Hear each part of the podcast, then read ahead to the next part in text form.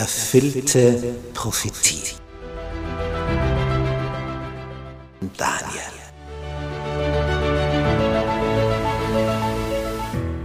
Wir studieren das Thema erfüllte Prophetie anhand des Propheten Daniel. Ein hochinteressanter Prophet, der vor 2600 Jahren gelebt hat, den Großteil seines Lebens in Babylonien im heutigen Irak verbracht hat, dort als Ausländer aufgestiegen ist in höchste staatliche Positionen und dem Herrscher eine Kenntnis über den wahren Gott, den Schöpfer des Himmels und der Erde vermittelt hat.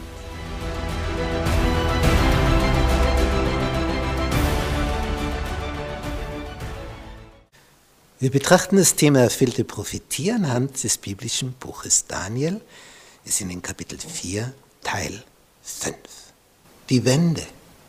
Dem König Nebukadnezar wurde ein Traum gedeutet von Daniel, von einem großen Baum, der umgehauen wird und ihm wird erklärt, dass der Wurzelstock in der Erde bleibt und das bedeutet, er wird bei den Tieren des Feldes sein bis sieben Jahre lang bis du erkennst, hat Daniel gesagt, bis du erkennst, dass der Höchste Macht hat über das Königtum der Menschen und es gibt, wem er will.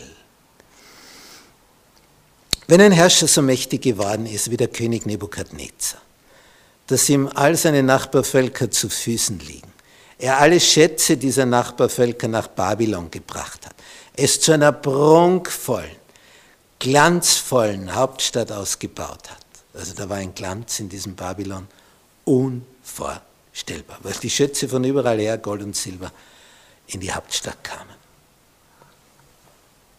Und das führt schon dazu, wenn du merkst, dass du allen so überlegen bist, dir keiner das Wasser reichen kann, dann wirst du als König leicht von einem Rausch ergriffen, der ein Machtrausch ist. Nicht ein Wort von mir und der ist tot. Ein Wort von mir und der wird erhöht, bekommt eine Spitzenposition. Ein Wort von mir und der wird entfernt und fällt zu Boden. Ich bin der Herrscher. Ich kann tun, was ich will. Mein Wille ist Gesetz. Punkt. Da bist du stolz. Da bist du arrogant.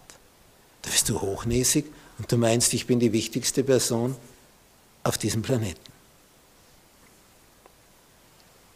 Es wird noch weiter erklärt, Vers 23.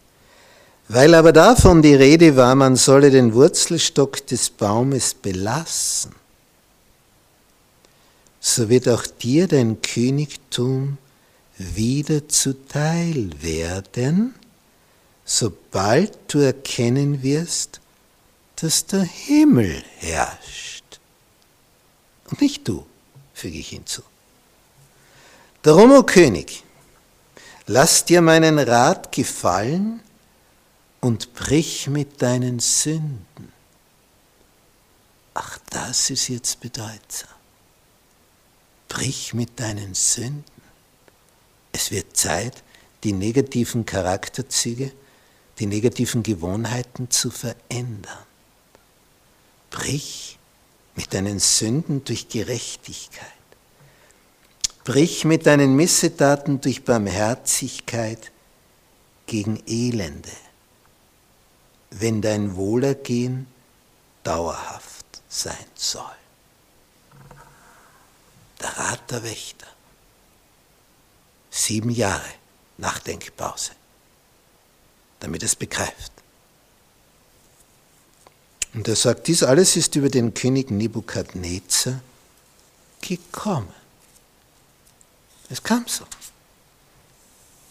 Nämlich, wodurch? Zwölf Monate später. Also kam die Warnung und der Herrscher war erschüttert. Er möchte nicht abgehauen werden, möchte nicht sieben Jahre bei den Tieren des Feldes draußen Gras fressen.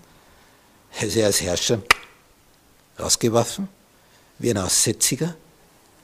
Also das möchte er nicht.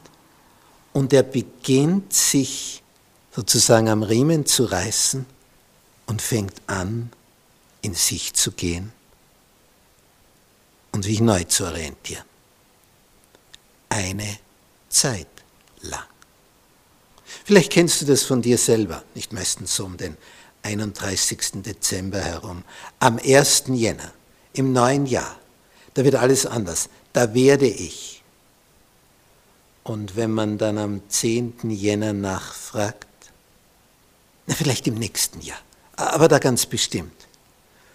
Und aus dem nächsten Jahr wird dann ein übernächstes Jahr und wieder ein Jahr danach.